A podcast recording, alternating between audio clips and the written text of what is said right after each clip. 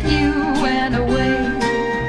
You can send me flowers to be. Send me no flowers today. Send sending flowers, come back to me. And only in your arms again. There is nothing ugly flowers can say. Estás escuchando de forma semanal Ideal Total, patrocinado por todas las concursantas que se suscriben. Suscríbete, cariña. Vas a flipar. Pero, ¿Sabes lo mejor de suscribirte? Francamente, aparte de que nos ayudas con nuestro proyecto eh, de- Autogestionado. autogestionado, perdón. Lo más guay de todo es que las suscriptoras de Susan Sonta, cuando es su cumpleaños, las felicitamos. Bueno, y el otro día estuvimos ayudando a unas cuantas personas a digerir rupturas, qué hacer con los hombres cuando se comprometen. En, lo- en el directo. Bueno, de todo. Sí, chica. Te estás perdiendo todo eso. Te estás perdiendo todo sabrás. esto, efectivamente. Bueno, Bueno, antes, antes de empezar con el podcast, eh, vamos a ¿cómo se llama el podcast, El Lucy? podcast se llama... Lo hemos decidido antes de entrar. Sí, ¿Cómo se llama el podcast? La Penumbra. Tierras de penumbra. Lo que sea. No, no, no, pero tú has visto. eh, bueno, primero la ¿Cuál has es? leído y luego eh, la has visto ¿Cuál? con Anthony Hopkins y. um, Por supuesto. Y. uh, Debra Winger. Debra Winger. Por ¡Ay, qué pena! Bueno, da igual, se llama Penumbra. Venga. Penumbra, porque es la primera vez que nos pasa a la inversa. Hemos decidido el título después de contar lo que queríamos contar. Stevie O sea, venimos con muchísimas ganas. Pero antes de que nada, vamos a hablar de una película que nos ha encantado, Palma de Oro en Cannes, somos así de cultas, llamada Anatomía de una caída, dirigida por Justine Triet y protagonizada por la gran Sandra Hüller, que estaba fantástica en Tony Herman. Me encanta esa película. Es fabulosa. La película que se estrena el 6 de diciembre en pleno puente, chica ve al cine, y es un thriller fabuloso. Pero vamos a ver, que cuando decimos que es fabuloso, es que es fabuloso. Sí. Porque no recomendamos cosas baladí y efectivamente es palma de oro. Mira, es muy true crime, ¡Ja! como te gustan a ti, Lucinda. Pero esto no es un documental, nada, esto es ficción, esto es una película y esto es una maravilla. Y te cuento. Sí. Sandra, vale, alemana de nacimiento y su marido francés Samuel, viven con su hijo invidente Daniel de 11 años, ¿vale? Sí. Medio aislados en una cabaña en los Alpes franceses, allí Mm. con la nieve. Maravilla. De hecho, Sandra es un personaje también muy frío. Iba a decir muy alemán, pero no debería decir esto, pero bueno, lo estoy diciendo, pero no debería. Pero ella es como muy fría, acorde con el ambiente en el que se desarrolla todo. La acción. La nieve, el aislamiento, la soledad, en fin. Bueno. Todo esto que te estoy contando empieza bien, ¿verdad? Empieza Sí. interesante. Bien, los dos son escritores, eh, Sandra y eh, Samuel. Uno con más éxito que el otro. En este caso, Sandra es la que tiene más power. Siempre. Ya ahí ya empezamos a ver la mandanga, vislumbramos frustración, celos, desesperación, pero esto lo veremos después. ¿Después de qué? Te preguntarás. Pues porque la película, Mm. el, um, el este, El gancho. el meoño, sí, El gancho. es que la película empieza, des- mm, o sea, empieza a desarrollarse toda la mandanga después de encontrarnos con Samuel muerto en la nieve tras una caída desde el tejado. Ajaja. Entonces ahí empieza la acción de qué ha pasado ahí. ¿Qué ha pasado ahí? Se abre una investigación que se desarrolla durante la película. Eh, Samuel, ¿qué ha pasado? ¿Se ha suicidado? ¿Lo ha matado a su mujer? ¿Esa caída es accidental? No. Eh, la única que estaba en casa con él en ese momento era ella. Eh, y tenían además una crisis de pareja. Eh, inmediatamente ella es imputada y hay un juicio donde se tienen que esclarecer los hechos, las salpicaduras de sangre, la caída, grabaciones de las peleas. Es decir, todo lo que te gusta de un true crime, pero en un peliculón. No, no, pero o sea, que es que es, es increíble, porque además eh, van saliendo, van saliendo cosas y cosas y cosas y tal. Y tú nunca sabes ¿Qué ocurre ahí, ¿no? El juicio no solo nos contará la investigación y ahondará sobre las circunstancias de la muerte de Samuel, sino que asistiremos a su vez a un viaje psicológico, que es lo que es lo que me gusta a mí, y bastante perturbador, hacia las profundidades de una relación de pareja compleja, como todas en realidad, Jamás hay una relación sencilla. y sana. Es- Hay que eso tener una tampoco. relación sana. ¿Eso qué ¿Cómo? ¿Cuándo? ¿Por qué? ¿En Pues, qué momento? Exacto. Como no sea con tu primo. Eso es. Bueno, cuidado. Ya, sí, sí. 6 de diciembre en cines, magnífica, eh, ella hasta que flipas, no os la perdáis concursantas, que sinceramente solo os recomendamos lo mejor de lo mejor. Efectivamente, ¿sabes? O sea, aquí no te vamos a recomendar, pues yo qué sé cómo decirte. No una película, dime una película rollazo. No, no, no, no. Ahora no. Una que sea. Pues mira, te la voy a decir yo. El asesino. Esta Ah, película es un ¿eso coñazo de película de David Fincher, eh, que además estás poniéndolo fenomenal porque ha vuelto a nuestra vida Michael Fassbender, que, o sea, Ah, por cierto, ¿sabes que hay que cancelar a Fassbender? ¿por qué? Porque pegó a su exnovia, eh, le rompió la nariz. Pero vamos a ver, es que no se salva ni un puto uno No, con lo guapo que es. es una barbaridad de Y encima está saliendo con la persona más guapa del mundo que es Alicia Vikander. A mí no me parece tan guapa, pero a todo el mundo le gusta muchísimo. ¿Y pegó a su novia? A su exnovia. Sí, sí, sí. Y, y l- 10.000 dólares en cirugía. Le rompió la nariz. Borracho. Quería hacer un trío. con- o sea, vino con un tío a su casa, la despertó. eh, ella no quiso y le pegó. Y ya se fue al hospital. Varias veces le pegó. Pues nada, entonces nada, ya más que nunca no veamos Pero- el asesino de David Fincher, que porque es de David Fincher además dicen que es buenísima, es un rollo sideral porque es Kill Bill, pero en rollo, y encima este es un cabrón. Sí. Yo solo sé que cuando le invitaron a San Sebastián, que no sé si le daban a él la Algo. concha de oro, no sé cuántos, vino en moto desde no sé dónde. Ya por eso te- fuera. O sea, ¿Sabes? fuera de aquí. En fin, pero hacía tantos años que no, que no hacía una película y tal. Bueno, pues nada, claro, hija, ¿por no qué lo será? Estaba escondidito. Claro, claro, claro. Por cierto, Armie Hammer, Sí. el caníbal, Ha vuelto. Call Me By Your Name, ha vuelto a sacar una cuenta de, de Instagram que yo estoy siguiendo porque está loco. Ay, mira. Y a ver qué hace. A ver qué hace, pero total. La gente. Es fascinante. Bueno, en fin. esos son los Algunos malos. más que otros. Bueno, tierras de penumbra. Por favor. No, penumbra, penumbra. Bien. Vamos a ver, como vengo a hablar, como venimos a hablar de la penumbra, pues yo vengo a hablar de vidas penumbrosas. Sí. ¿Se dice así? Bien, a la par que fascinantes. Bien, yo vengo a hablar de las hermanas Bronte. Bueno, bueno, bueno. Así de claro. Uno de los temas favoritos de la vida. Eh, de las hermanas Bronte y sobre todo de las tres, de Anne, eh, de, eh, de Emily y de Charlotte, porque Sí. era una familia enorme que la voy a contar, pero todos se fueron muriendo. Y lo vengo a hacer... Lo que tiene la gente. Lo que tiene la gente en la edad, en la época victoriana, que se morían pues a los 16 años. Bueno, lo vengo a hacer otra vez a través del libro de Elizabeth Hardwick, Traición y Seducción, o Seducción y Tracción, que hablé la semana pasada de Ibsen. Pues es que esta historia yo la tenía que contar porque además me fascina ella y, y, eh, sobre Y todo. todo. Charlotte. Y, eh, y bueno, bien. Venga, lo vengo a hablar a través de ella también. Bien. Bueno, solo tres de las hermanas Bronte tuvieron carreras literarias, Lucía, como he dicho, Anne, Charlotte y Emily. Vale. Tuvieron una vida complicadísima, Lucía. Su padre era un raro de cojones. Ya, ya naces y te toca un padre raro y ya la vida se te dificulta sin parar. Claro. Eso está claro. Un excéntrico, el típico que arruina la vida de una familia porque siempre esperas que cambie y nunca lo hace No. y siempre son disgustos. Y yo creo que ya llega un momento en el que te tienes que rendir. Pues sí. Yo creo que te tienes que separar de esa persona, que toque fonde o no, un poco, verle a lo mejor y tal, pero es que ya ríndete. Pasa es que estas pobres no podían. No podían, no podían, ¿no? Porque dependían de, de- claro. Bien, el típico que arruina la vida de una familia porque siempre esperas que cambie, no lo hace nunca y el que siempre da problemas. Encima era reverendo. Buah. Eh, bueno, bien, el reverendo Bronte fue un escritor frustrado encima, ¿no? Publicó un par de libros sin éxito, sin éxito, era un excéntrico, sí, y quizás podía haber usado todas sus peculiaridades para haber fomentado una carrera literaria, pero no lo hizo, porque hay gente que no sabe captar lo que es o lo que no es interesante para contar, o que no se conoce a sí mismo, Sí, que no tiene cosas. talento para, para la introspección. Bueno, lo que hablábamos de la intuición hace poco, porque chica, si este hombre hubiera contado que siempre llevaba una pistola encima y a veces cuando estaba enfadado se alivia disparando a las puertas abiertas, pues eso sería, hubiera sido un historión. Eso es bastante fascinante, sí. Bien, y encima era un machista de cuidado, por supuesto. Eran cinco hijas y un hijo en la familia Bronte. Y desgraciadamente el padre puso todas sus esperanzas en el chico, Branwell. Bueno, así dejó en paz a las otras, ¿no?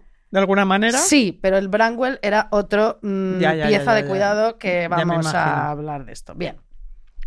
Branwell, claro, fue enviado a Londres a estudiar pintura. Pensaron este hombre, pintor, bellas artes, fantástico. Fue enviado a Londres a estudiar pintura en la Real Academia de Arte, que costaba una pasta. Pero carecía de talento y era un vago. Así que se fue a London ¿vale? A estudiar a la Real Academia del Arte, pero nunca fue a la academia.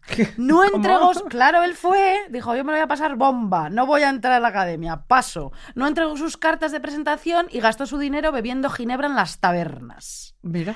Al final tuvo que volver a casa humillado y fingiendo que le habían robado. Mentiroso. O sea, cara dura. Pero es un poco como Carrer, ¿no? Es el adversario. O sea, no se matriculó y a partir de ahí, venga, a tope. Sí. Es que yo ese libro me lo leí hace tanto tiempo que ya no me acuerdo. No importa. De todas maneras, Emanuel Carrer me da como que es que es un señor borde, aparte de ser un buenísimo escritor. Sí, pero vamos, es que el adversario es una maravilla. Es que yo me lo leí hace muchísimo tiempo, no me acuerdo de nada. Nada, es uno que dice que se matricula en medicina, suspende un par de exámenes y ya mm, se hace pasar por médico el resto de su vida. Bueno, o sea, me chifla, yo voy a hacer eso. ¿Vas a hacer eso? Vale, sí, voy a hacer eso, soy médica. Bien. Se gastó su dinero en las tabernas. Al final tuvo que volver a casa humillado y fingiendo que le habían robado. Pronto se hizo alcohólico y adicto al opio y aquello, con las locuras del padre, desestabilizó la paz de la familia para siempre. Estaban las hermanas de los dos hombres de la casa hasta las Hasta narices. las narices, claro. Bien, esas mujeres vivieron preocupadas por esos dos hombres egoístas y deprimidos. Tenían que hablar con él, con el hervalo, vigilarlo, aplacarlo y protegerlo, protegerlo, protegerlo. ¿Cómo te quedas? No sé hablar. Y realmente nada servía. Branwell destrozó su vida con las drogas y la bebida y murió de una bronquitis a la edad de 31 años. Uno fuera. Uno fuera, Ya pero, uno. pero luego te voy a contar un poco la historia de este de Tormento también, Sí, sí. de amor. Porque Eh. lo que tienen en común todos los hermanos Bronte es eh, la frustración sexual, la frustración amorosa y todo porque no tenían pasta. Y están ahí todos metidos en una casa. Sí, Además. que ahora vamos a hablar de esto. Bien. Sí. Podríamos decir que Branwell, por su amargura y su frustración, es Heathcliff en Cumbres Borrascosas, escrito por Emily Bronte. Mm. No quiero hablar hoy de Cumbres Borrascosas porque es que yo la quiero diseccionar y hablar de ella en otro podcast. Cathy. Porque me fascina. Cathy. Me fascina esa- esa- ese libro. Y ponemos la canción de Ni no no ni ni no ni no ni na, ni no. ¿Y esa cuál es? La de Cumbres por las cosas. La película. No, la canción de Kate. eh, Middleton. no.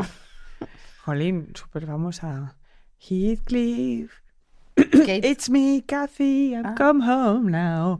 Ah, la, la, la, la. ¿Y esa de quién Ni, es? no, ni, ni. Na, ni, no, na, ni. Heathcliff. No sé ¿Sabes es. cuál es?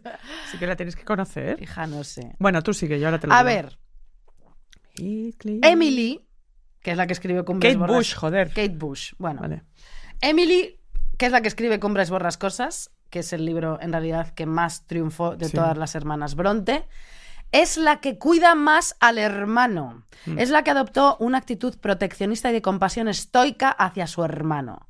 Charlotte, en cambio, se sentía desesperada ante el deterioro de su hermano y atormentada por sus debilidades, las del, las del hermano, y condenada al dolor que llevaba a la casa. Ella era como, fuera, yo quiero vivir, quiero ser feliz, y tú eres un espantajo que traes aquí todo el tormento a esta casa en la que además vivimos aisladas también, como los de la- los Alpes franceses de, la, de Cannes. De, de Cannes. Y no. No quiero. A Charlotte el egoísmo de su hermano la exasperaba y le dolía mucho que su hermano nunca supiera de la publicación de los poemas de su hermana, ni de la escritura de Cumbres Borrascosas, ni de Janeire, ni de nada, ¿vale? Porque Janeire de Charlotte o Agnes Grey, escrito por Ana, ¿entiendes? Que también Sí. fueron unos exitazos, eh, no en su momento, pero luego un poco después. Y Cumbres Borrascosas, este tío, como está todo el día drogado, bebido, en casa, no sé qué, no tenía ni puta idea de las carreras literarias ni de las aspiraciones y expectativas de sus De sus hermanas. Él era él, él, su opio, su alcohol y su tormento. Como Sí, todos. Como... ¿No? Hay una película sobre todos ellos. ¿Hay una película? ¿No la has visto? Hay una peli francesa sobre la, la familia Bronte que salen eh, Isabella Gianni, Me encanta. sale la que nos encanta, la de él, la de Verhoeven, eh, Ah, la Isabel pelirroja, Huppert. Huppert, y no sé quién es la tercera. Y sale el hermano yéndose a las tabernas y todo. Ay, yo quiero ver esa película, ¿cómo se llama? Está en filming. Eh, ahora creo que se llama Las Hermanas Bronte o algo así. Ahora te lo digo. Vale, fenomenal. Bien, entonces, este ni puta idea de las carreras literarias de las hermanas porque solo le interesaba la pipa de la paz. Bien. Charlotte, Charlotte Charlotte en realidad, escribió, mi infeliz hermano nunca supo lo que sus hermanas habían conseguido en literatura. No fue consciente de que hubiéramos publicado en una sola línea. No pudimos hablarle de nuestras obras por miedo a causarle una punzada de remordimiento demasiado profunda por su tiempo malgastado y el mal uso de su talento. Mira tú. Mira tú. Mira, Por cierto, lo pone Adriana ahí. La película es Las hermanas Bronte Sí. de André Téchiné. Ah, bueno, por favor, Pues, estupendo. pues es del 79. Es chula. A por me favor, gustó mucho. eh, saluda a Eva López. eh, a los mandos de esta nave a feminista. las naves de esta banda feminista y dueña de los eh, estudios Goodit que hay que venir aquí. Si queréis hacer podcast, como todas queréis hacer podcast y copiarnos, venid aquí, a Goodit Ese es el a primer paso. copiarnos, sí. Y ya, y ya estáis con Eva fenomenal. Y luego tenemos a Adriana de nuestro equipo de Forma Semanal. Adriana, saluda, aunque no te vamos a ver solo nosotras, pero aquí está ella, ¿verdad? Sí. Nos acompaña a todas partes. ¿Te imaginas Y- que te digo, no, te lo estás inventando? no, no, y nos pone, firme- nos pone firmes. Bueno, pues bien, sí. a ver. Pues nada, que no, que no le, no, las hermanas no le hacían este, eh, o sea, no, no le decían las cosas para que el otro no se, no, no tuviera complejos. Pues mira, ya está bien de proteger. Sobre Estoy todo a tíos Amar sin y talento. proteger. Mi madre le encanta amar y proteger. Servir y proteger. Una serie que ve mi madre. En la 1, creo. Sí. Vale. La familia, que es lo que decía Lucía, vivía aislada en Ha- Haworth. Howard. ¿Haworth? Howard. Haworth. Vivían aisladas, pero parte de la fascinación que ejercía sobre ellas se debía a una suerte de benevolencia negativa, porque dicen ellas, era mejor tener la libertad y la confianza de la familia que tenían allí que la opresión de la vida que la sociedad ofrecía a las chicas intelectuales sin un penique fuera de casa. Claro. En su casa, metidas allí, eran libres. Fuera de casa, sin pasta, siendo mujeres, no eran libres. Estaban en la selva, en la jungla. Estaban ahí oprimidas, Ya. con el corsé Sí, de todo la- el de día. la victoriana edad. Claro, bien. Aquello que las marginó fue al mismo tiempo lo que les permitió tener tiempo para dedicarse a la pasión que compartían, la escritura. En ella se combinan la sencillez y las exageraciones, el aislamiento y una atracción por las situaciones escandalosas. Claro, tú imagínate la imaginación allí, eh, metidas en una casa y en los páramos aquellos, como en Combres Borrascosas. O sea, te imaginas Todo. la vida. En su máximo esplendor, a la par que estás ahí constreñida, pero libre, pero no, pero. Es que Bien. estas mujeres se, inventa- se inventan el gótico inglés. Y- es así. Y se inventan la vida. Sí, sí. No, y digo que literariamente Sí. lo que hicieron ellas es una barbaridad. Claro, es una barbaridad. gótico porque es que su vida era gótica. Sí, sí. Estaban ellas Pero hay que hacerlo, ¿eh? Con las uñas de negro, eran emos. No, bueno, da igual, bien. A ver, Va con mallas, va con mallas. con- Eran las de Cure, las del, de Cure del de- siglo XIX, de- ¿no? Van como con las, eh, las medias estas de rejilla. Eh, Charlotte. Sí. ¿no? ¿no? Bueno, a ver. Bien.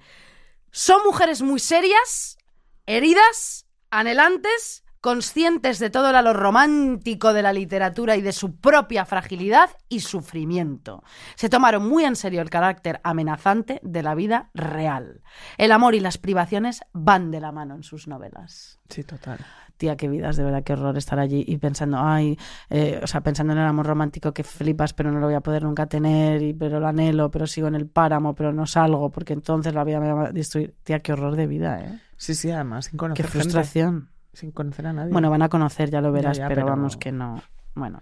Bueno. Bien, por muy calladas y reprimidas que las hermanas pudieran ser, sus lectores fueron conscientes de inmediato de un inquietante trasfondo de intensa fantasía sexual. Claro, estaban sal- más salidas que una plancha. Tú dirás. bajando las escaleras, rozándose con el pomo en Haworth. Ya, qué horror, qué asco. No, y con la barandilla bajándose, no. ¡uh! allí diciendo, ¿y esto qué es? ¿Esto qué Claro, es? bueno, Pues, el éxtasis. bueno, sí, claro. Bien, la soledad y la melancolía parecían alternarse en sus sentimientos con una inusual energía y ambición, dice Elizabeth Hardwick. Bien. Las escuelas para ellas siempre fueron traumáticas, incluso homicidas para las niñas Bronte. A las dos hijas mayores, María y Elizabeth, las enviaron a la Escuela de Hijas de Pastores, una institución financiada por donaciones para chicas como ellas que podrían esperar tener que buscarse la vida por sí mismas. ¿no? Obstante, la escuela era un sitio cruel, frío, con comida repugnante, inadecuada y profesores tiranos y saturados de trabajo. O sea, como ahora, un poco. Eh, Bueno, pero era un internado allí asqueroso. Sí, bueno. Las niñas tenían que hacer un largo recorrido a pie en mitad del frío para llegar a la iglesia y allí tenían que permanecer sentadas con sus ropas heladas y húmedas durante todo el día. Qué horror. La tuberculosis campaba a sus anchas en la escuela y la enfermedad llevó a la muerte a María Bronte cuando tenía 12 años y a Elizabeth Bronte cuando tenía 11. Uf. Emily y Charlotte solo tenían seis años y medio y ocho respectivamente cuando se unieron a sus hermanas mayores en la escuela. Allí vivieron con horror y un profundo resentimiento cómo las hermanas mayores caían enfermas y eran enviadas a, casas, a su casa para morir. Qué espanto. La madre de las Bronte había muerto de cáncer después de dar a luz eh, a seis niños Sí. en siete años. Uf. O sea, O sea, un, dos, tres, cuatro, son sin parar. sin parar de parir. Sí, sin parar de parir. O sea, el reverendo, ¿eh? Ya, ya. Bueno, toda esta aflicción, estas pérdidas, formaron el carácter de las supervivientes, la seriedad religiosa de Anne, el carácter introvertido peculiar de Emily y la voluntad estoica de Charlotte. Bien, el padre llegó a vivir hasta los 84, pero de los hijos, el que Charlotte, Charlotte sobreviviera hasta los 39, que fue la última de la familia, parecía casi un milagro. Mm. Las tres hermanas murieron dejando una gran obra literaria y antes de haber podido escribir más obras alucinantes, ¿no? Emily se coronó con Cumbres Borrascosas, aunque en el principio no se vendió nada ni tuvo éxito. Luego fue con el devenir de, de los tiempos, ¿no? Cumbres Borrascosas posee una genialidad y una originalidad incesantes que apenas somos capaces de explicar, Mm. dice Elizabeth Hartwig. Está en un nivel diferente de inspiración respecto a su poesía. Su grandeja- grandeza y complejidad siempre nos recuerdan el salto que podría haber dado si hubiera Qué vivido más. Qué pena, ¿eh? Es, es- es una, es una novela terrorífica. ¿eh? Ya, bueno, a ver, Es de tre- terror. es ter- bueno, es tremenda, es que es muy Todos gótica, los es personajes son horribles, Sí. eh, acaba todo fatal. eh, Catherine es lo peor, Heathcliff es lo peor. Bueno, me- Heathcliff sobre todo. Pero, pero el pobre también lo podemos entender. Bueno, es que no vamos a contar la No, no, bueno, pero no, pero se convierte en un mm, monstruo. Un monstruo, se casa con. En fin, bueno, Es tremendo eh, todo. Sí. Ahora, es de lo más... No, no, esto, esto es, es- Si quieres ver terror de, leer terror de verdad, lee Cumbres Sí, Borrascosas. totalmente. Bien. Bien. Como digo, no era una historia de amor victoriano, es una historia de terror que un día contaremos. Cuando se publicó no tuvo ningún éxito y la firmó, por supuesto, con seudónimo Ellis Bell, que es un nombre masculino. Claro. Bien, el éxito de Jan Eyre. Eyre Oh, a mí Jan Eyre, me encanta. Me encanta. Y Charlotte.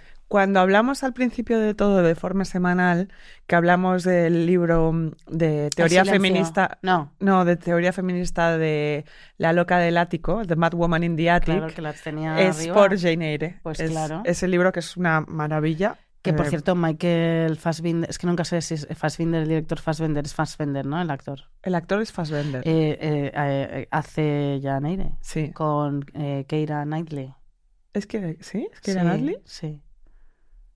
No es... No. No, es Tim Vodka, ¿no? Ajá. Exactamente. ¿Sin vodka? ¿No se llama así? ¿Estamos sin vodka? Uy, de verdad.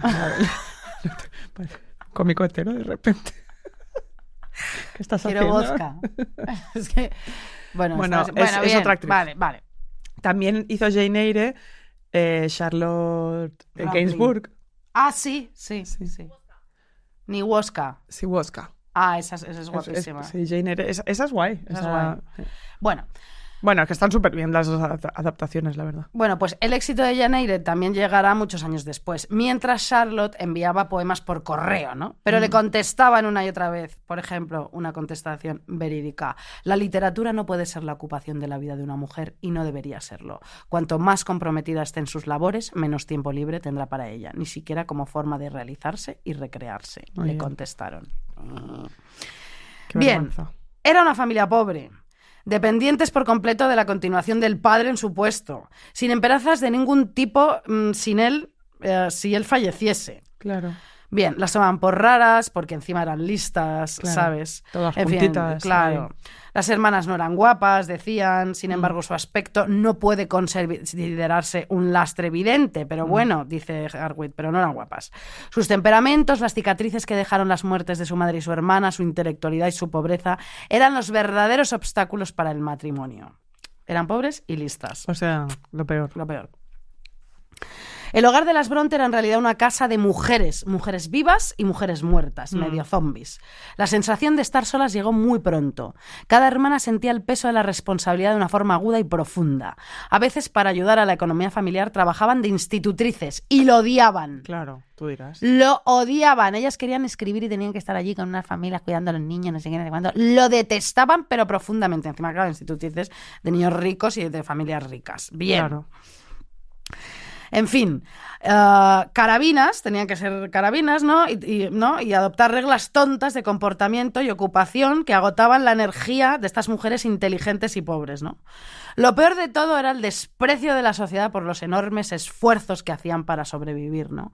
Su condición era deshonrosa, pero sus intentos de hacerle frente no obtenían el apoyo de nadie. Mm. Las humillaciones que soportaban en su lucha por la supervivencia constituyen una buena parte del material real de la ficción de Charlotte y Anne Bronte, ¿no? Hablan de la posición social y familiar eh, de una institutriz, ¿no? Eh, hablan eh, en muchos libros, ¿no? Claro. Y, que, y que esa posición social es ambigua y daba lugar a dolorosos sentimientos de resentimiento, envidia o amarga resignación. Las jóvenes que iban a trabajar a las casas de los ricos eran listas e indefensas, una cualidad que parecía irritar tanto a sus jefes como a los niños que tenían a su cargo. Pero ellas seguían llenas de sueños y atormentadas por pesadillas, sintiendo una opresiva e hiriente necesidad de amor y sin embargo completamente resignadas, sabiendo que nunca conocerían el verdadero amor. Y por eso te voy a poner esta canción que estoy segura que hacía muchísimo tiempo que no escuchabas ni nadie. ¿Cuánto tiempo hace que no escuchas esta canción, concursanta? Pónmelo. Bueno, por favor, esto te lo vas a ir poniendo mientras andas hoy hacia tu casa, concursanta, mira. ¿Cuánto tiempo he de esperar ¿Cómo te quedas? Ay. para tenerte bajo la luna? Esta canción cómo es de bonita. Besar tu piel que es de aceituna. ¿Cuántos años pasarán? Oh, qué bonita, ¿eh? Voy que te acune como un tesoro. No, yo- ¿estás llorando? Oh, ah, no, es un, es un grano. Me verdad. la noche en vela. No, no, es que de repente digo, está llorando. Tengo un grano. Que no tienes un grano. No, no, no, no, te juro que no. No quedan luces en el puerto, así que estaré atento por si. ¿Cómo acabar con el romanticismo de una canción es- en dos que frases? Te he visto así como compungida y digo, Es que he dormido muy poco. no, pero es como, que- es como el maquillaje que, Ya. que tienes aquí más blanco. Ah. Pero no se ve, solo he visto yo que era una lágrima. Arena. No, calla, mira esta. La distancia, Lucía. ¿Y sabes lo que pasa? Que no. Yo solo quiero estar contigo. ¡Mentira! No me importará esperar por tu recuerdo. Mira, que- mira qué bonito esto. Vuelan gaviotas. Vuelan gaviotas por tu recuerdo. O cucarachas, también puede volar.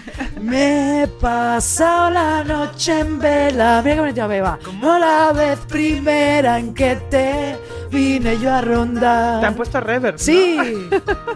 No quedan luces en el puerto. Parecemos Julio Iglesias. Así que hay que estar atento por si confundiste el mar. Pronto voy a dar una noticia, Lucía, que sí. Pero, ¿estamos ready? Eh, eh, vosotros no sabéis, eh, Adriana, pero eh, no, no, no, no la voy a dar ahora. Vale. No la voy a dar ahora porque se está construyendo la idea, pero van a flipar. Es, se está gestando todo esto, lo sé. Eh, creo que es lo más bonito que voy a hacer en mi vida, más que este podcast. Es posible. sube, sube, va, mira qué bonito. Además, esto no nos lo pueden cortar nadie porque estamos hablando todo el rato encima, ¿verdad? Eso espero, ¿no? Eso sí, eso No lo sé. No, no, sí. No, El algoritmo. Es eso, porque si hablamos todo el rato encima es como que no... Como que no se escucha. Quiero esta- Además, esta canción es como del año 1870. He pasado la noche en vela. Como las Bronte, ¿no? Como las Teras. que te vine yo a rondar. ¿Tú sabes bailar sevillanas? Yo qué coño Mira, voy a saber bailar No Sevilla. quedan luces en el cuerpo. Así ves a que mi cara de bailar sevillana. atento por si confundiste el mar. Puedo bailar una sardana. El mar pasado la noche en vela. Como la vez primera en que te... Me dan ganas de coger el micro y ir como al público y... ¡eh! Ir al, ir al foco. No, quiero hacer el directo. ¿Cuándo llega el directo? Muerto. Eh, Así que estaré atento el día por dos. si del día 2 tengo unas ganas de directo que me muero. Por cierto, quedan algunas entradas Ah, para el sí. 16 de diciembre Barcelona. Eh, ¡Barcelona! Haced el favor. Y en Madrid creo que todavía quedan unas poquitas también, ¿no? No, no, no, no, ya está agotated. ¿En serio? Sí. Jo, somos las mejores. La verdad es que sí. Mira qué bonita es esta. Es que esto como es. Deberíamos de ponerla otra vez. Pero no, lo vamos a hacer. va- No, ya, ya. Va a durar 32 horas. Ay, qué bonita, por favor. Es que, qué bonita, ¿verdad? En el mar, las gaviotas, esperando. No sé. Aunque mira, mira el futuro, Lucía. esperando el apocalipsis. Cómo llega. mira como cómo llega. que Kirsten Dunst en Melancolía. Ay, esa sí que me gusta. Esta la voy a volver a ver. Te digo una cosa. Esa película es muy bronte. Un poco sí. ¿Verdad? Aislamiento, no te entiende la sociedad, Sí. está pobre casándose que no quiere casarse. Todo Me encanta. muy bueno. Me he sorbido los mocos sin querer. ¿lo has bueno, visto? deja de decir guarradas. Mira, a ver, vamos a ver. A ver, las Brontes, Guaranás, ¿eh? Eva, ¿qué estás haciéndonos? ¿Un vídeo? ¿Una foto? Fantástico. Bien. Las Brontes eran institutrices y soñaban con tener su propia escuela solo por tener más libertad, no porque quisieran enseñar, ellas querían escribir, pero claro, así eran más independientes. Aunque también odiaban esa idea, como te digo, bien, porque además odiaban a los niños ricos que cuidaban, hija. En la novela de Anne Bronte, Agnes Grey, los alumnos son tan crueles y egoístas que se creía que el libro era una exageración. Casi en el primer encuentro de la institutriz con los niños a su cargo, estos la llevan a ver una trampa para los pájaros. Y cuando ella protesta por la crueldad del acto ante uno de los alumnos, en el libro este que te digo, este se muestra indiferente. Ella apela a la autoridad de los padres y el chico dice, papá, ¿sabe cómo los trato a los pájaros? Y nunca me culpa por ello. Dice que es justo lo que él solía hacer cuando era niño.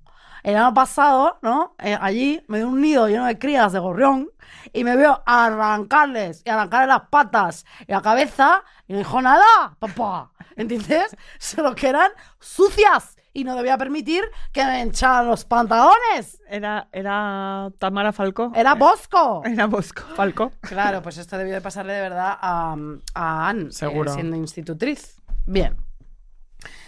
Pero ser escritoras era una forma de vida de supervivencia, literalmente las mantenía con vida a pesar de todas esas labores de institutrices asquerosas que tenían que hacer. Quiero ver Mary Poppins, por cierto. Ay, Bien, aunque lloro, siempre lloro con esas sonrisas y lágrimas, no puedo verlas. En fin, bueno, me gustan. Súper califragilístico espiálidos. Bien, trabajaron mucho para que sus libros se publicasen, Lucía. Se preocuparon por los contratos, conocieron los disgustos y malentendidos de la autoría. Emily estaba decepcionada por la insignificante recepción de Cumbres Borrascosas. La primera novela de Charlotte, El profesor, fue rechazada en todas partes. Además de la profesionalidad de las hermanas, había una inclinación inesperada en la familia a provocar escándalos. ja, me encantan. Hija, tengo que toser. Los libros de Charlotte daban lugar a una sensación de desasosiego en el lector y de indignación en aquellas personas e instituciones de la vida real que usaba en sus historias. Había un extraño tono erótico y rebelde en las figuraciones y en el desarrollo. Y la gente, eh, puritana, hasta más no poder, ¡ah! estaba escandalizada, pero a la vez seguramente compraban sus libros en secreto o por sorpresa en las librerías, porque claro, querían erotizarse y no sé, Y ponerse a tono. cachondas. Sí. Bien. Bien.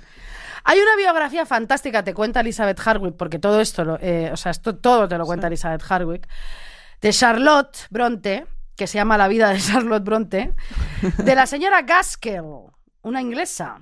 Las dos mujeres habían sido amigas y pocos meses después de la muerte de Charlotte, en 1855, el reverendo Bronte pidió a la señora Gaskell.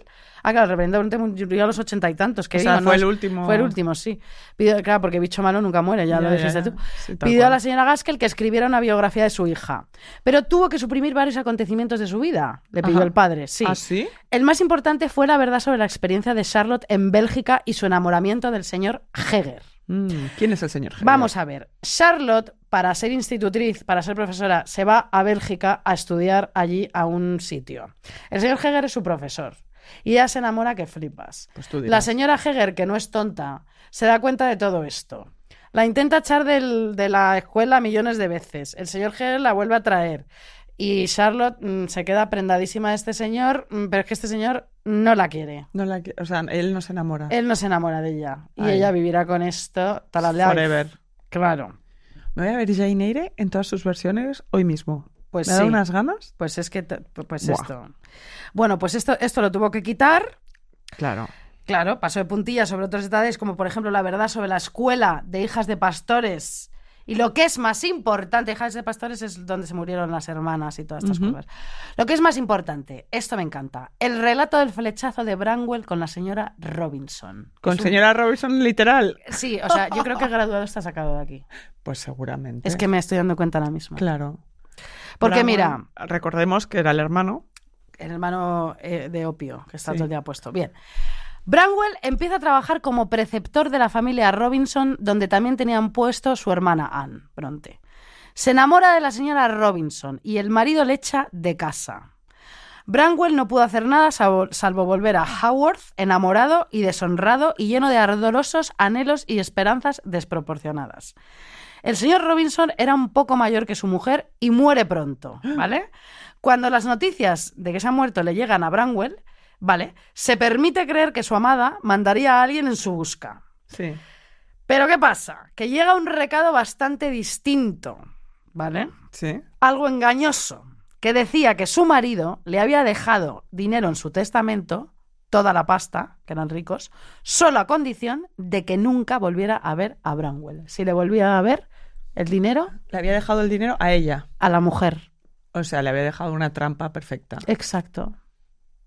Entonces le dice, no, cariño, porque yo me quedo con la pasta, claro. Claro. Normal. Porque. Bueno, era una mujer, no podía vivir bueno, de otra claro, no manera. puede vivir de otra manera. ¿Y que va a vivir con y, el, y el reverendo y las hermanas allí todas locas? Ah, además que Bramwell. O sea, ella estaba enamorada de él, Sí.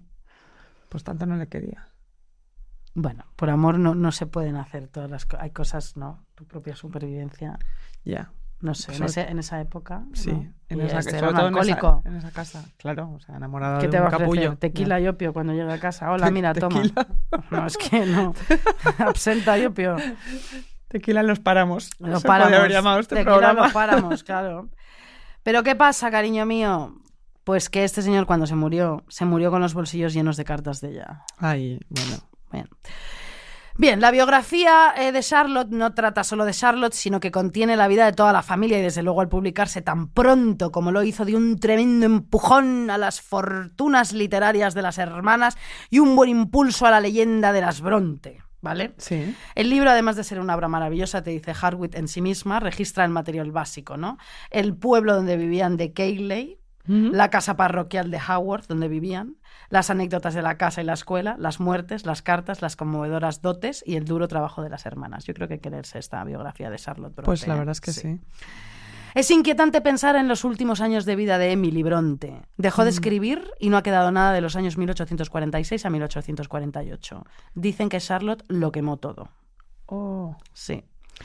Y no se sabe por qué dejó de escribir. Bueno, se, No, se queda- porque, se porque no, porque dicen que se ocupaba todo el rato del hermano. Ah, qué horror. Sí. Cuando murió solo tenía 30 años. Bien. Salió poco de casa y tenía pocos amigos. Solo se ocupaba de su hermano Branwell.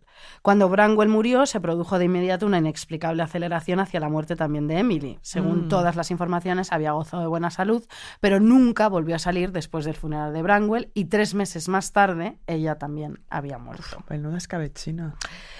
Anne murió un año después, a los 29 años, de tuberculosis. Chica, Pues sí, es que tierras de penumbra esto. pues ¿eh? sí. Pues es que cumbres borrascosas. Totalmente. Es que solo ya quedaba Charlotte, el reverendo Y ya está. y, Bra- y ya está. Y ya, nadie más. Y ya nadie más. Qué horror. Bien, Charlotte sí fue feliz. Sí tuvo una gran vida social. Es verdad que se enamoró en Bélgica de un hombre casado, del profesor, el señor Sí. Heger, que nunca la correspondió, como te he dicho, y ella sufrió pues como una perra. Bien, eso se cuenta en la biografía. Sí. Charlotte le escribía cartas de amor, Lucía, y este las tiraba. Pero su mujer las Sí. recuperaba, las cartas, y las iba pegando con trozos. Ah, para leerlo todo. Para leerlo todo y para tener como pruebas, por Claro, si acaso por si alguna acaso, vez, ¿no? claro. Bien. Bien, después de idas y venidas de la escuela de Bruselas, porque la mujer, como te he dicho, la echaba y luego de tal, ella estudiaba además para ser profesora, porque y la echaba por la mujer de Hegel porque sabía que estaba enamorada. Bien, bueno. Después de todo esto, Charlotte escribe una última carta, ¿vale? La última carta. Bronte, Charlotte, espera seis meses eh, la respuesta eh, a la carta que nunca llegó. Y ella escribió, escribió esto. Esto es verdad. Esto es lo que ella le había escrito. Ella es lo que dice, la verdad. Espera, ¿podemos poner por favor a Guarana de por debajo mientras leo lo que voy a decir? Porque es que creo que se merece. Vamos esto. allá. A ver, un momento. A ver, ponemos un poquito así la introducción otra vez. Porque es muy bonito lo que le va a decir.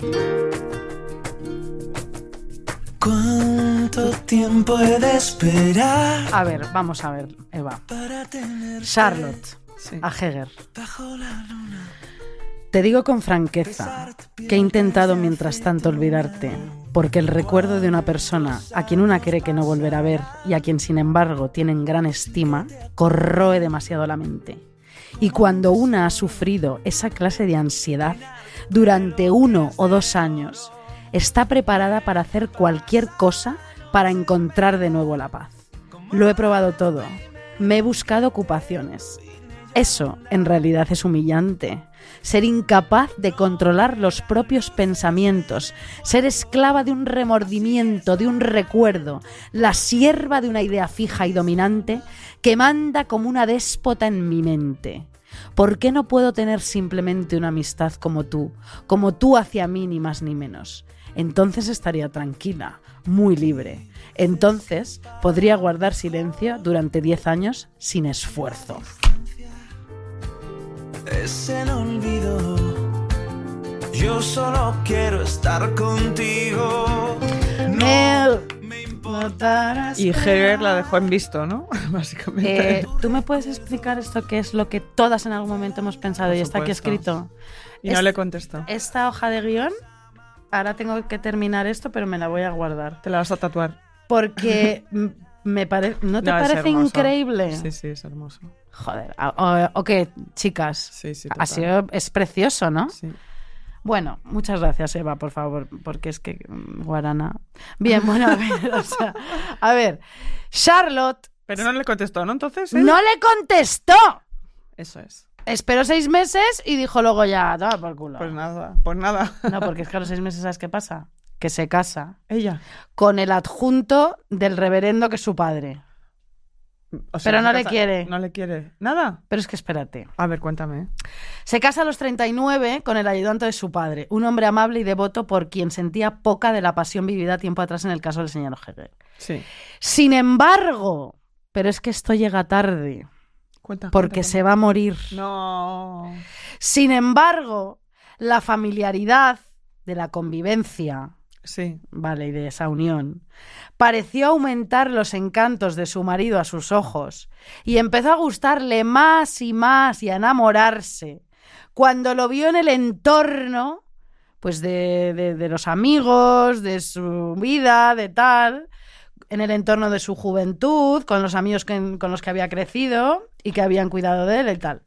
Entonces Charlotte Bronte, enferma de tuberculosis y de las complicaciones del embarazo, y muere al borde de la alegría ya por fin de estar enamorada y doméstica, por no decir mm, de que ya había follado porque estaba Ya. embarazada y ya había mm, culminado sus deseos sexuales. Y porque tenía un hombre que la quería bien. Y va y se muere. Es que todo es... ¿Qué tal esta enseñanza? No, es que, es que, es que, es que, y después de lo que le escribe a Heger, vale, pues precisamente. Penumbra, todo penumbra, Como ¿os es tan cuenta? triste, ahora te voy a poner una de mis canciones preferidas de Serrat, porque esto es. Por favor, sube esto, Eva. ¿Sabes cuál es, no? A ver. Uno, Uno se se cree que los mató el tiempo y la ausencia.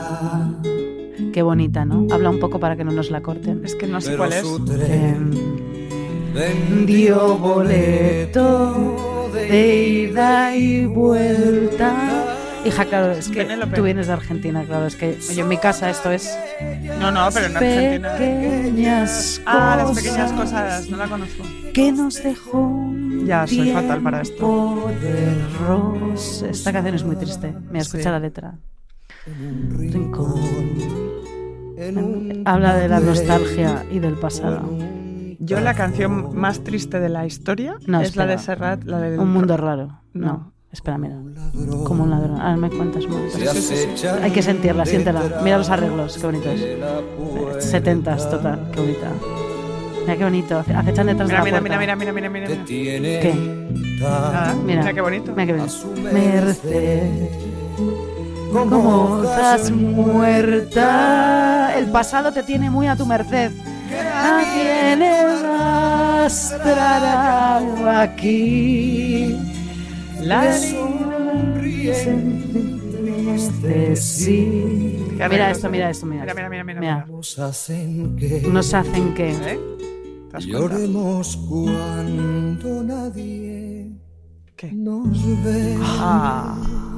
¿Cuántas veces hemos llorado sin que nadie nos vea a solas? Yo, hace poco. ¿Ya se ha acabado? Con las gafas de sol. No me puedo creer que ya se haya acabado. ¿Podemos poner un momento, No, po- una no, más? Ya está. No, pero es muy corta. Es que, se- pero eh, si pero llevamos... me toca a ti, llevamos 45 minutos, Eh, Isabel. Me toca a mí. Asúmelo. Es que quiero escuchar una de. Serrat. No. Bueno, luego la podemos poner, ¿no?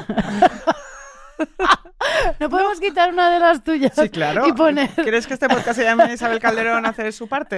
Pero escucha un momento, pero si siempre se llama así. ¿Se llama Isabel Calderón? Hace lo que le sale Hace del cojón. una hora y media. Pero si hemos empezado... ¿Cuánto llevamos? No, guapa, no. No, ya está. Me está- Joder. está- es que no lo sabéis, concursantes le están dando señal. Menudas Todas de zorras. no, no, corta. eh, venga, y ahora Que escúchame. sí, que te voy a escuchar, hija, siempre te escucho. Pero es que me, se me ha hecho corta. Pues te Hablo como una catalana. Se me ha hecho corta. Se m'ha fet curta, Se me ha fet curta. Mira, escolta. Escolta, se me ha fet curta. Se t'ha fet curta, parecemos dos teletubbies hoy. A ver. Teletubbies catalanes. A ver, Lucía, lo que vas a hablar es más interesante que lo que yo he hablado. Eh, igual, igual, como poco. Venga, porque si no te iba a decir, si no calla para siempre, ponemos a ese rato el rato. Bueno. ¿qué? ¿Me dejas hablar? Déjame hablar. A ver, em, yo hoy vengo a hablar de una de mis pasiones, como penumbrosa total, que como sabéis son los crímenes. Hija, de verdad. Bueno, No da igual. que yo me repito, ¿eh? Tú estás con el amor desgarrado desde hace 70 años y no te Eh, digo nada. No, yo ya no tengo amor desgarrado, ¿eh? No, no, digo, Tengo pero estás hablando, tengo estás, amor renovado. pero- bueno, pero estás hablando de amor desgarrado. eh, Pero desde que nos conocemos. Pues eso, pues déjame hablar de crímenes. Ya está. Mira qué No. corte me ha dado la... ¿Eh? Mira qué corte me ha dado la Argentina. Está Me bien. queda tiesa. Te has quedado tiesa. Así. A ver. No sé qué me pasa últimamente, no ¿qué te puedo dejar de leer sobre historias truculentas. Tengo miedo de que se me esté vaciando el cerebro de la capacidad de ser empática, porque solo veo historias de crímenes o de vestidos de novia, como ya conté. La verdad que... mm, Estoy ahí, ¿eh? Eros tánatos, eros tánatos. Eres, la novia cadáver. ¿verdad? la novia cadáver Claro, total. cariño, sí. Personaje favorito. Sí. Eh, ¿Sabes por qué creo que es esto, Isabel? A ver. Eh, tengo una teoría que el otro día desarrollé contigo y nuestros amigos Pablo y Jaime en WhatsApp, que la he traído aquí, que es que el cine y las series últimamente están optando por un look muy sucio. Ah, sí, dijiste, lo, lo dijiste. O sea, no sé si os habéis dado cuenta, últimamente todas las series y las películas que estoy viendo van de casas llenas de trastos y de polvo. Todas. La Mesías, que me gustó, pero por Dios que alguien le pase el pronto y el paño a esas casas en Ulot. que No, tienen. pero eso es a propósito. Ya ¿no? lo sé, ya lo sé, pero bueno. Ya, Es una, hay un momento que ya dices, sí. tiene ácaros hasta, no sé, A mí la Mesías también me gustó, pero tengo que decir que me, te angustió un me poco. angustió ¿no? muchísimo. Un poco bronte, ¿eh? Muy bronte. Muy bronte. Un amor, la Un película. beso a Macarena García, Un beso para ella. que nos escuchas, que eres divina, hija, estás Oye, fantástico. Pues vente Macarena un día. Vente, Macarena, porque eh, os que te adoramos, hija. Venga, vente Venga. Maca. Pues eh, Un amor, la película, lo mismo. Laia, eh, la protagonista, está viviendo entre polvo y goteras, durmiendo con doble pijama y jersey, com- como, nos hemos visto todos en invierno cuando, cuando sube el precio del gas. Asbestas, que me encanta esa película, una pareja estupenda al borde del abismo por culpa de sus vecinos, que, que todo el mundo se ducha poco, seamos sinceros, siempre cubiertos de tierra y Sí. estiércol todo el rato. Sí, un beso a Isa, A esa peña, que la amamos. la amamos, amiga nuestra, guionista. Sí. No hablo de pobreza, no empecéis con la porofobia. Mi serie favorita de todos los tiempos es Neighbours, de la BBC. Gente de clase obrera que se viste y se perfuma todos los días. Pero estoy, que claro, todo el rato todo el mundo es- es- no barre en estas películas, entonces yo me voy a los crímenes, ¿no? Que sí Quiero que, que vuelvan- hay pulcritud, porque Bueno, no hay que todo dejar pulcro, pistas. no hay que dejar nada, todo está Claro. limpio, como la peli aquella de Jennifer López de ellos, ellas matan y, y ellos limpian la sangre. Sí. Quiero que vuelvan las películas y las series donde haya más agua y jabón, porque si no yo me voy a los crímenes y los vestidos de novia que me arrasan el cerebro, que no es lo que queréis de mí. No. No, no, no. Yo necesito volver a pensar, a leer, a ser feliz viendo exposiciones, a que el arte me mejore, como a todas nosotras. No quiero ser la persona que soy, que se dedica a saber cuántos microgramos de nicotini- nicotina líquida hacen falta para cargarse un hombre de 95 kilos, que ahora ya lo sé. ¿Nicotini? Nicotini. es un gran chicle, ¿no lo conoces? Nicotini. Nicotini patrocina este programa. No. No. No. Pues eso, mm, ya está.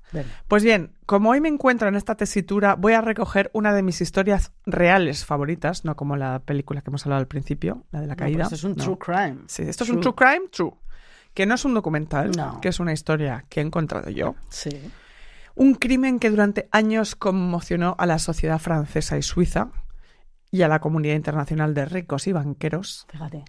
Que son una gente con la que yo nunca he tratado, pero que seguro tenían unas comidas y cenas aburridísimas sobre azotar esclavos y vender diamantes de sangre, hasta que llegó este caso, que es el caso de Edward Stern. Stern. Stern de la banca Stern.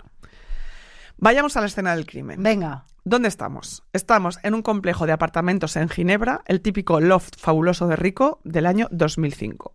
Todo cubierto de metacrilato, metales pulidos, acero inoxidable, una gran encimera de madera en la cocina, donde cocinar, chimenea, obras de arte contemporáneo por todas partes y un, un dormitorio principal totalmente sobrio, porque Muy el tío bien. era ahí rollo clínico, ¿sabes? Clínico. Apenas, ¿eh? Psico- un psicopatita de los de verdad. American Psycho. Sí, pero Pero Ahora vamos a ver, sí. Apenas una cama y armarios empotrados por todas partes. El apartamento está en el bloque contiguo a su oficina. Él será encontrado con dos tiros en la cabeza y otros tres en el pecho, Él. en el dormitorio. Muerto al lado de la cama. ¿Quién es el muerto? ¿Quién es el muerto? Eso digo yo. Edward Stern nació en 1954 en una de las familias más ricas de Francia, los propietarios de la casa de inversión privada Bank Stern. Su padre, Antoine Jean Stern, es descendiente de una conocida familia de banqueros que se remonta al Frankfurt del siglo XIX y su madre era Christiane Laroche, ex esposa del periodista y político francés Jean-Jacques Servan Schreiber.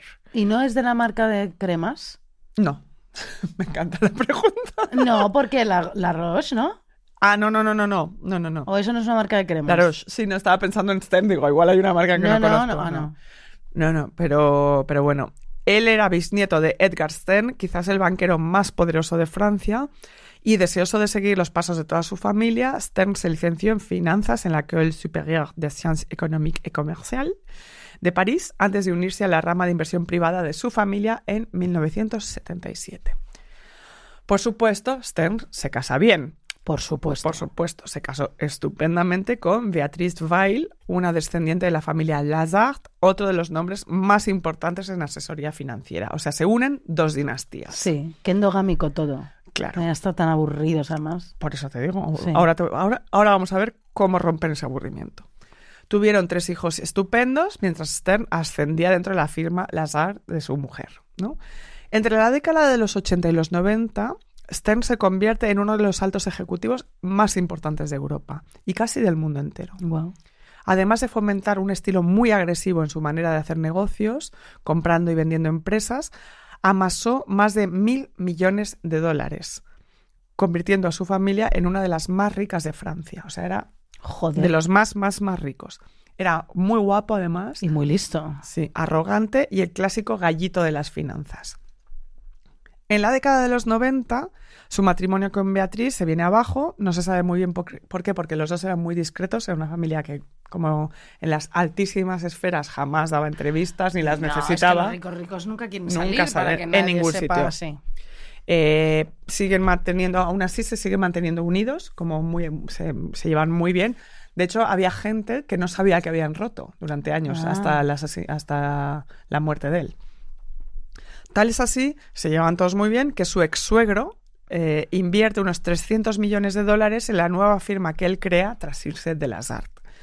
Se muda a Ginebra, una ciudad muy conocida por su tradición financiera y de aire muy discreto y muy distinguido, y sigue arriesgando en sus negocios y convirtiéndose en uno de los inversores y gestores de fondos de inversión más importantes del mundo.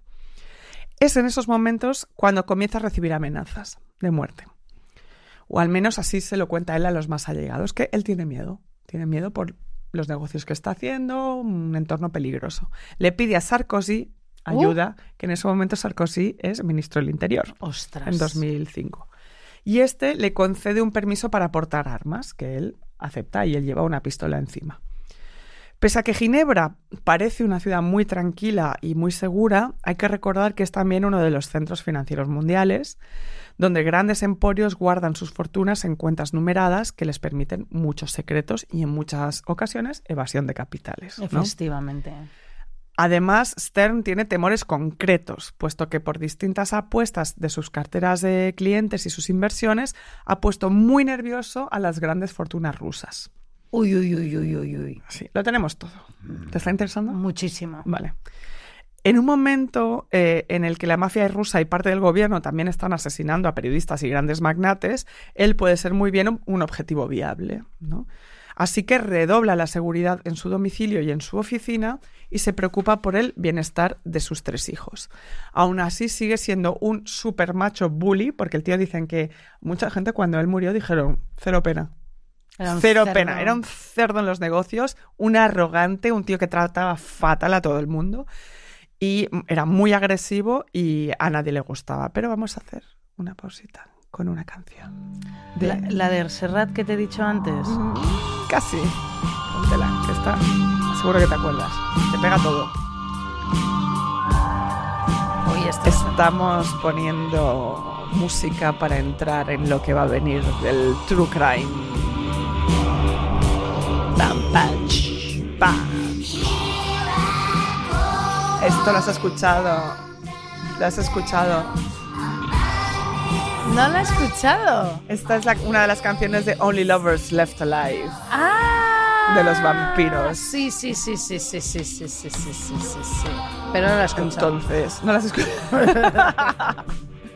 Es guay esta Está guay, está guay. sí. Es un musicón esa película. Esta también me gustaría volver a verla, aunque a veces es un poco arrogante esa peliculita, ¿Esta ¿no? es la de Tilda Swinton? Claro. Ah, la es que Jim yo me, Jarmusch. yo me niego a ver películas de Jim Jarmusch. ¿Por qué? Porque no me gusta. ¿Nunca? ¿Las primeras tampoco? La de la cárcel. Con... No, no, no me ¿No gusta. has visto Mystery Train? No lo sé, no me gustan. Que son dos chicos japoneses que son fans de Elvis Perkins y se van ahí a un hotel. Es Ah, que no me gusta Jim Jarmusch nada. Nada de él. Además es que es el típico que, no, no lo digo por No, ti, no, da igual. Eh, le gusta como a los, a los heteros indies de mierda que se Sí, creen sí. que el cine es Jim Jarmusch, ¿sabes? Ya, A mí tengo que decir que a mí me gusta Jim Jarmusch menos la de Bill Murray, esa de las flores. Me parece un coñazo. flores Ay, por papel favor. Eso Ese- pensé. que ya se fue yo al cine y dije yo, o sea, venga, Flores rotas. ah, qué coñazo, flores de- rotas. pero esto, ¿qué, qué me importa? Eh, no me gusta Jim Jarmusch. Pues est- esta, pero esta no la has visto. Te va a encantar. No la he ¿eh? visto, la tengo siempre que me sale en el proyector, en, en el lo de bebés. No me, Pues no, es no, un no. amor a través de lo. Nací para besarte un poco, Ya, ¿eh? pero yo es que prefiero Nací para besarte. Hombre, bueno, ya, es que es mejor. Pero esta no está nada mal. El ¿eh? otro día le puse Nací para besarte a una persona Sí, y se quedó tiesa, claro. la persona. La persona. De cómo no lo había podido ver antes. también, y claro. yo, hombre, claro, cariño. eso Es un peliculón. Es que, o no- sea, no- Nací para besarte es Drácula para las Sí. concursantes que no. Drácula, para las jóvenes. Para las jóvenes. A ver. Pues nada, em, la vamos dejando por debajo. Eva, la canción. Entonces, cuando aparece este tío arrogante, resumamos, bully, riquísimo, aparece muerto, tiros en el pecho y en la cabeza. Claro, entonces cuando aparece muerto, las autoridades comienzan a investigar eh, cuanto antes su relación con sus posibles enemigos, ¿no? Se trataba de una de sus inversiones, ¿no? Que se, les- se le fue la olla a él y hizo una escabechina ahí financiera y los rusos querían dejar claro quién mandaba en su territorio. Era el resultado de una disputa con un banco francés con el que había acabado muy mal, porque él además iba de- dejando enemigos por Claro, ahí, que es una cosa que hay que tener muchísimo cuidado. A Stern no le faltaban enemigos. Y a los que les parecía muy exagerado de bueno pues no puede ser que por pues por acabar mal con un banco te peguen unos tiros pues hay que recordarles que no era el primer millonario asesinado en Ginebra en circunstancias parecidas. Cambiamos de musiquita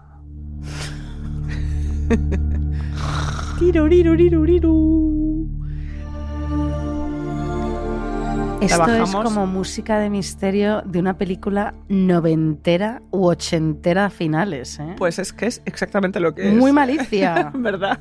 ¿La viste al final? La he visto, la he visto. qué?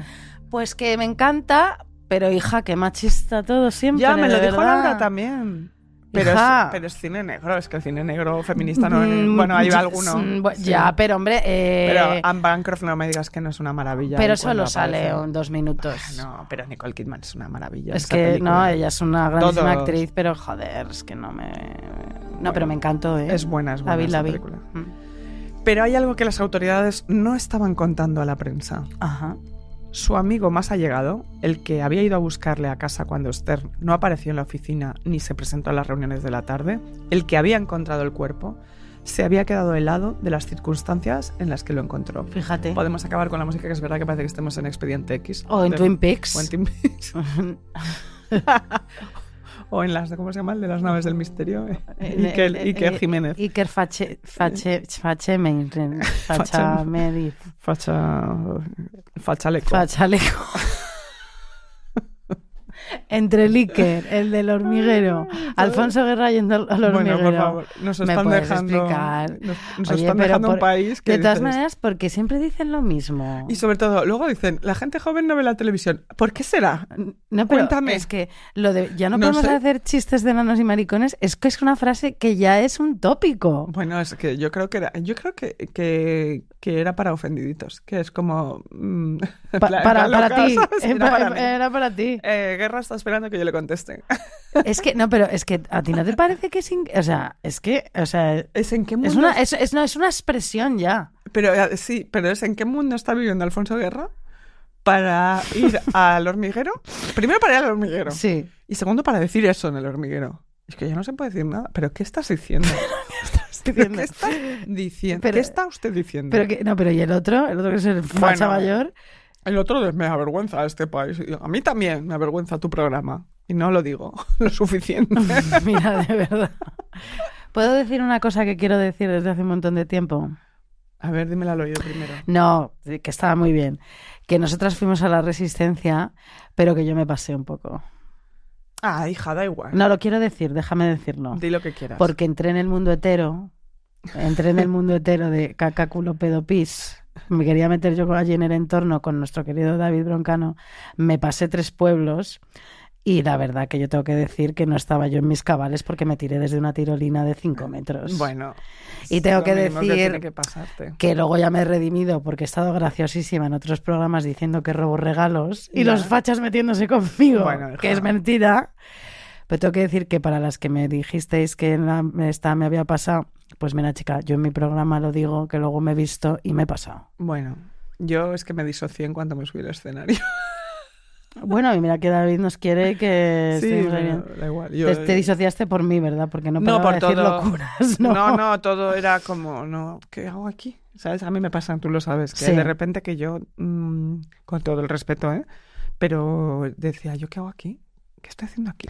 No, yo ¿Me lo que pasa, eso? yo me Pero a puse pasa. heteruza y entonces eh, creo que me pasé un poco de ordinaria. Ahora, también te voy a decir una cosa, y ahora seguimos con esto, que solo lo quería dejar claro sí, para sí. las concursantes. Los tíos que se han metido conmigo por decir que de esto, esto me parece que es una tontería, que soy la persona que más fue de España, Yeah. me parecen, o sea, me parecen unos Alfonso Guerras.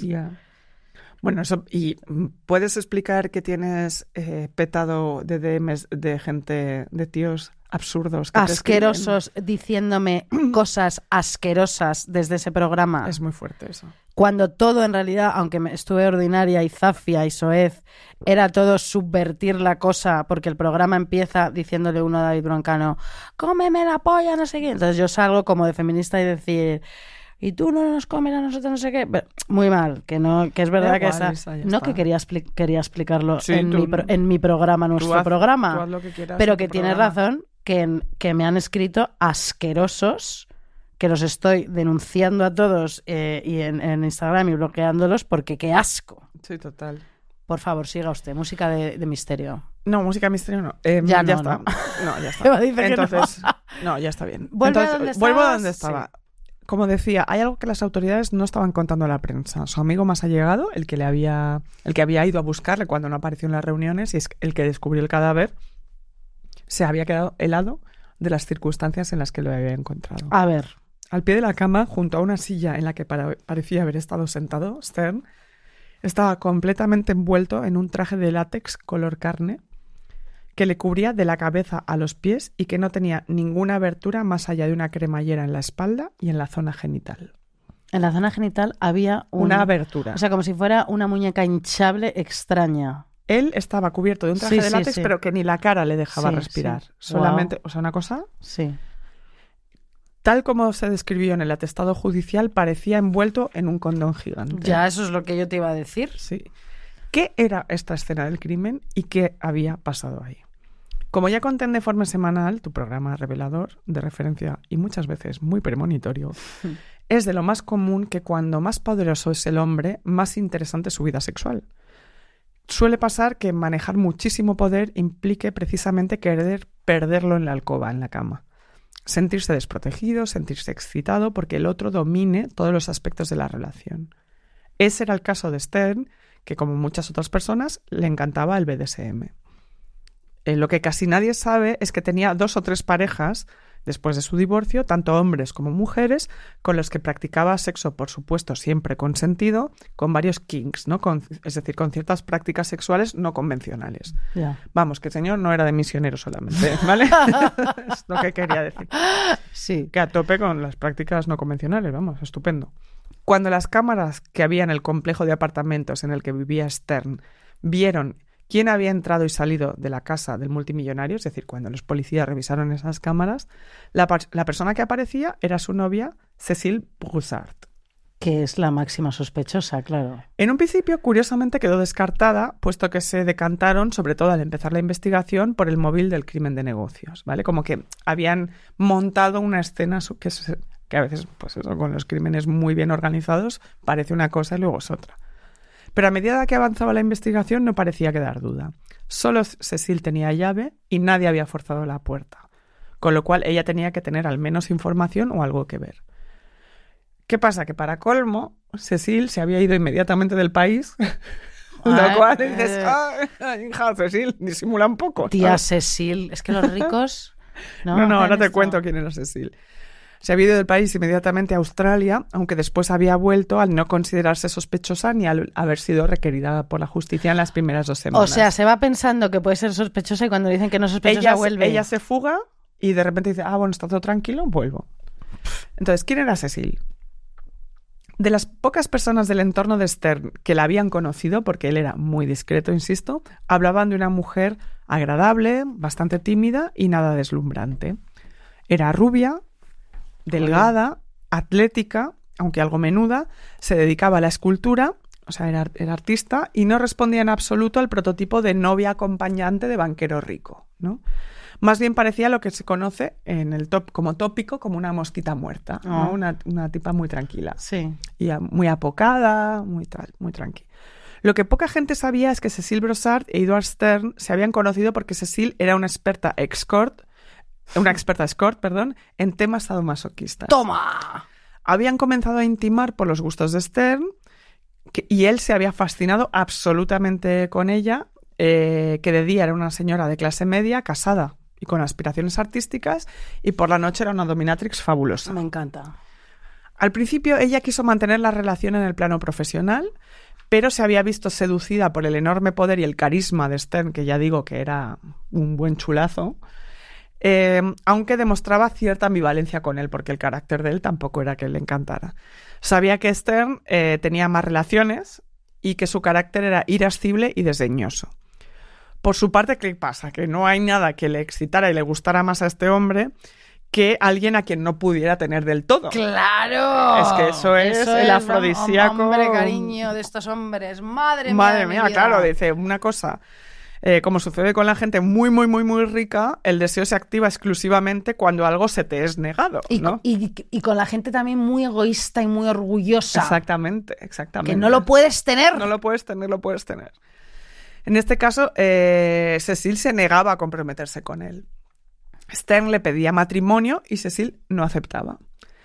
Él se volvía loco y la deseaba más y más y después se ponía furioso y el ciclo sentimental, este tóxico, se iba repitiendo. En ocasiones, Cecil desaparecía de su alcance durante un par de semanas, volvía con su marido y así el cuento de nunca acabar. ¿vale? Esto se repitió durante cuatro años. ¡Qué horror! Sí. ¡Qué pesadilla! Total. Em, para intentar retenerla del todo, Stern le ofreció un millón de dólares que depositó en su cuenta bancaria, en la de ella. Cecil tenía ya una prueba de su amor, o al menos de su dinero, ¿no? Y con ese dinero, Cecil pues empezó a ser más independiente. No es lista Claro. ni nada, sin la Claro. Ella quería hacer sus esculturas, estar en su casa y plantearse dejar de ser score de lujo.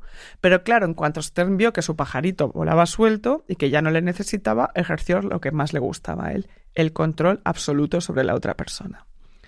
Por más que le excitara perderlo en la cama, él era un controlador nato fuera de ella. Y le congeló la cuenta bancaria. Le congela. Ella no tiene acceso a sus fondos. Eh, por supuesto, Cecil reapareció enseguida. En cuanto vio que no podía usar la tarjeta, le llamó y le dijo, veámonos. Estaba sin fondos, desesperada y volvía a necesitarle, que era lo que Eduard quería, lo de Stern quería. Y lo que Stern quería, por supuesto, era una buena sesión de sexo y una reconciliación. Entonces, una noche de marzo de 2005, Cecil acude a su casa, casa de su novio, amante cliente, y practicaron sexo siguiendo los rituales que le gustaban a él. Dominación, látex, vibradores varios, en fin. Cuando estaban terminando la sesión, Cecil le suplicó que por favor volviera a activar su cuenta, que ella seguiría con él.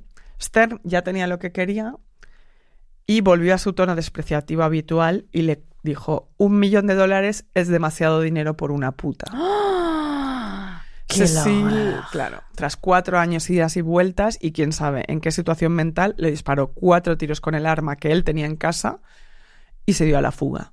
Poco tiempo después confesó el crimen y fue sentenciada a 10 años de prisión que ya ha cumplido, por cierto.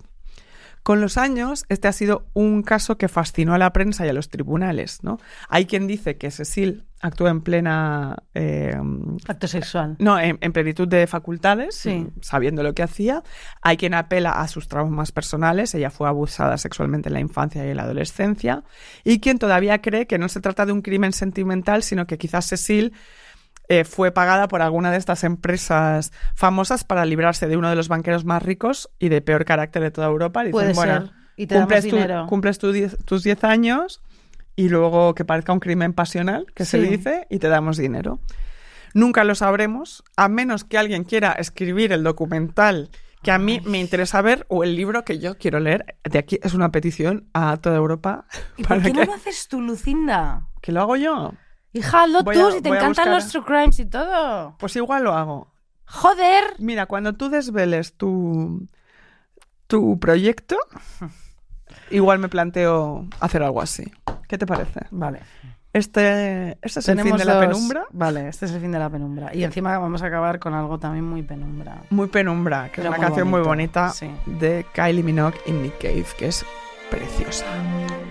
Y como es de su libro de, de baladas de los asesinatos, Murder Ballad, pues Mm. chica, aquí las tienes.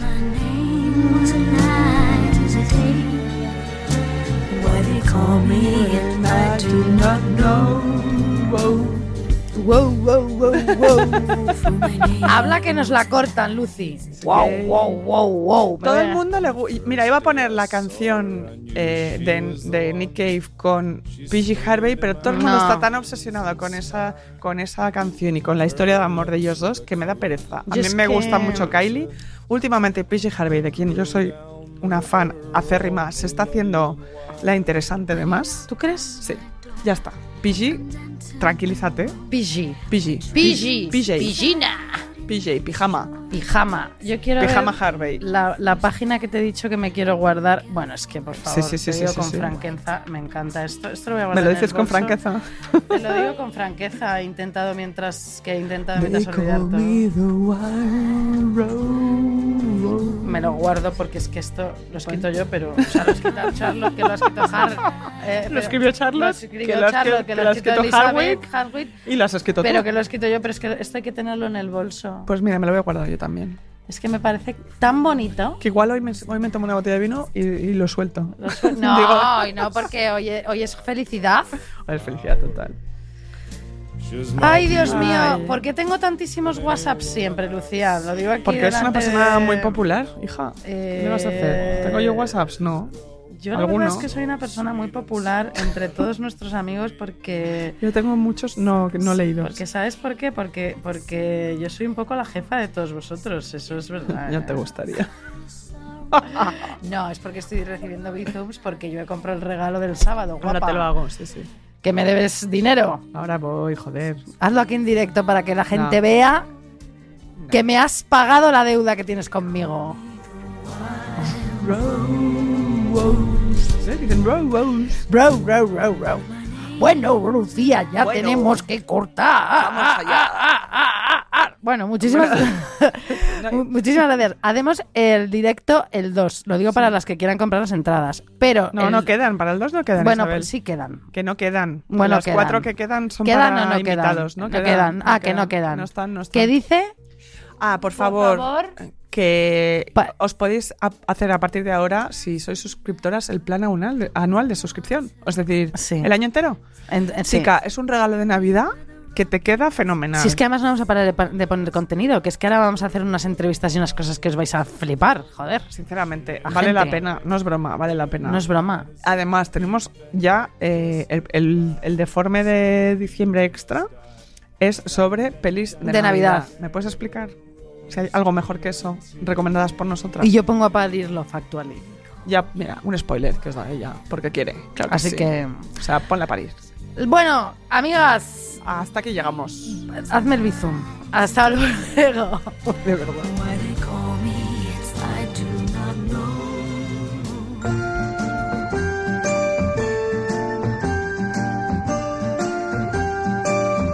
Ever since the day that you went away, sending flowers to me. Send me no flowers today.